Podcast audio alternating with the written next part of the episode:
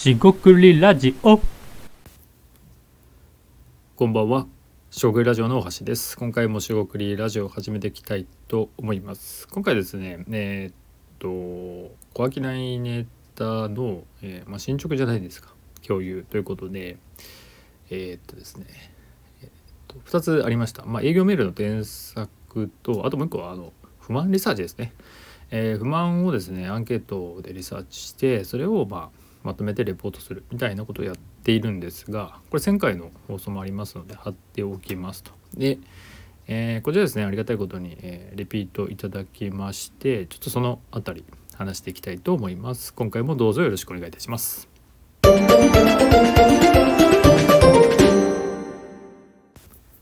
はい、四国ラジオの大橋です。今回ですね、えーっと不満リサーチですね。えー小商いの話をしていこうと思います。まあ、簡単に、えービジネス小商い概要ですね、えー言うと,、えーとまあ、調べたいですね、えーまあ、質問というかテーマですね、えをいただきますと。でまあその不満を集めますと。まあ、例えばあのなんだカレー屋さんとかね、え不満ありますかみたいな別にカレー屋さんじゃなくてもいいんですけど、まあ、そういうふうに聞くと。でそれをアンケート集めて、えそこから、ま、僕のですねコメントを入れて、まあ、簡易のレポートというのもつけてまして、まあ、その、え見て、え集まった不満を見て、えコメントしていく中で、え気づいたことなどを、えアウトプットしている。えでそれで収めると。で納期もですね短くて1週間とかに収まることも多いかなとはいえですねまだ件数も少ないんでっ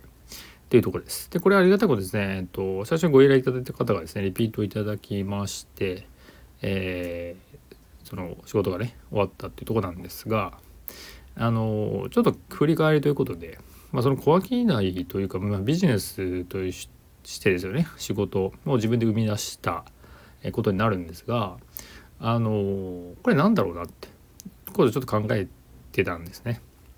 でえー、とこのアンケートの、まあ、不満のアンケートっていうのが別にできるんですよ。多分誰でもできる。僕じゃなくてもできる。ただ、えー違いを言うならばその設問の仕方とかはちょっとコツがあるとかその使い方っていうんですかね。やり方はコツがあるかもしれない。ただ、えーそこまで難しいことではないと思います。習得は誰でもできる気がします。で設問の仕方っていうのは何を言ってるかっていうとこう聞くとこういう反応になるかもしれない。要はえーアンケートに答える人が、まあ、利用者ですね、えどういう反応をするかとかあとはどういうアウトプットを期待するかって、まあ、依頼者もしくはこう質問する側ですよねの立場に出すと、えその聞き方ではちょっとずれるかもしれないとかもしくはそれでいいとかそういう判断はやっぱりこう経験を積んでいかないと見えないのもあります。まあ、ですがそうやってなんかちょっと偉そうに言ってますが別にそんな難しいことではないと。で次に、えー集めることができると。集まったらコメントですね。でコメントはえっ、とこれもけ技術はいるような気がします。ただ、えっとここはあんまり分かってないんですがそのえっ、とまあ不満と言いますか、えコメントを見て集まったデータを見て何が言えるかって結構体験ベース経験ベースになるんでまあ正直なところですね興味があるなし僕のですね、えー知っている知ってないと正直あります。でその、ね、関連するネタが出せるかどうかっていうのもあるんでこれ意外にですねここら辺で障壁となるというか真似しようとしても何をコメントしたらいいかわからないとかはありそうです。で最後にこの、えレポート考察レポートみたいなカウント簡単ですが、えボリュームはですね、そんな大きくなくてワードでまあ12ページぐらいです。文字数はですねえっと、えー2,000文字とかそんな前後なんですがえっとこれ別に文字数の量とかではなくて、えー気づきを提供するっていうところがいいかなと。でこれはですね結構喜ばれてまして、ね、なんでだろうなっていうふうに考えてるんですね。で僕としてはですねこういう考えて考察してそのデータから考察してアウトプットする、まあ、割と普通にやってるんですがこれですねある程度訓練しないとそうななんなんていうんですかね、まあ論理的に紐付けるとかもしくはこれは論理的じゃないんだけど意見ですともしくは事実ですとかそういうこともですねなんかあんまりえちぐはぐになってしまうというところもあるんじゃないかなってことでこれある程度ですねリサーチとかアウトプットですよね資料作成とかそういうスキルがいるんじゃないかなと思います。ただこれも技術というか訓練すればある程度できるような気がしています。ででじゃあある程度このまあ小商いというか、えー、真似できるような気がするんですが最後ですねまあ僕のその強みといいますかアイデアっていうところでいくとこれですね日々インプットして考えるってことを、まあ、やり続けないと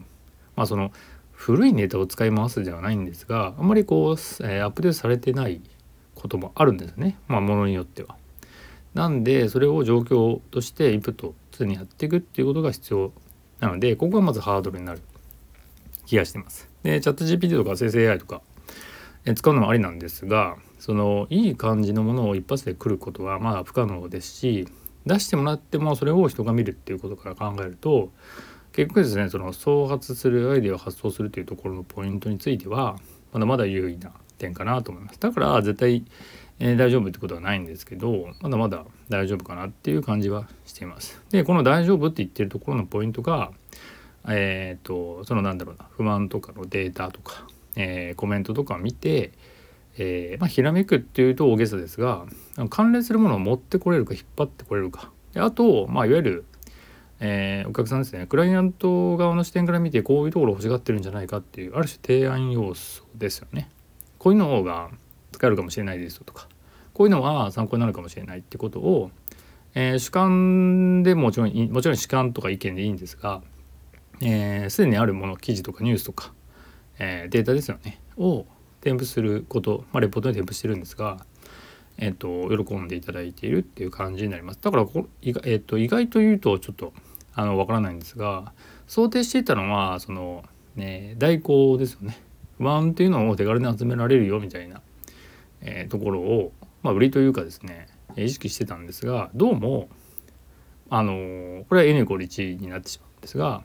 まあ、お客さんというところの実際の声としてはそこから得た考察ですよね。そこに価値を見出していただいているところも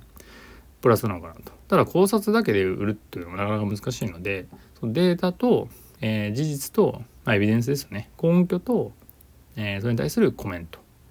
えーまあ、それがですね他の人が簡単にできるのであれば、まあ、あまり価値は低くなっていくんですがあんまりですねそういうサービスで見たことはないんですよね。これってまあ、実際にやろうとすると、まあ、大手のリサーチ会社とか頼んでしまうと、まあ、かなりの金額になってしまうのと,、えー、っとそんな小さい単位のことってなかなかやらないっていうかビジネスにならないっていうか金額にならないんで、まあ、小商いって言ってるんですけどもそういうところにやっぱ日時感があるので結構かゆいところに手が届くのかもしれないなと思って、えー、振り返りをしていました。なんでですね今後の方針としては、まあ、もうちょっとあの数は積んでいくんですがどういうこうジャンルとかテーマに強いかとか工数とかもですねだいぶ記録してるんでおおむね、えー、単価感というか自分の、まあ、手取りみたいなものってですね、えー、見えてきていますしあとは仕組みがどうまでできるかと、えー、まあ小分けないってところでいくとそこまで大きなものにしなくてもいいんですが、え、どうしていくといいかっていうことを考えてやっていたりします。で、まあ、効率化とかはまあいいんですがえ、っとなんだろうなその仕組みですよねこういうふうにしていくとまあうまく形になっていくよってことのまあいい実例になるんじゃないかなっていうのと、えー、お客さんっていうところのその見つけ方じゃないんですけどなんかあのもうちょっとですねいろんな人に使ってもらえるっていう、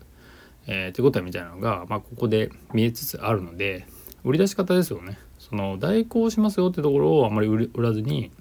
えー、考察レポートとかね、えー、その部分がついてくると。その点をちゃんと出していくことが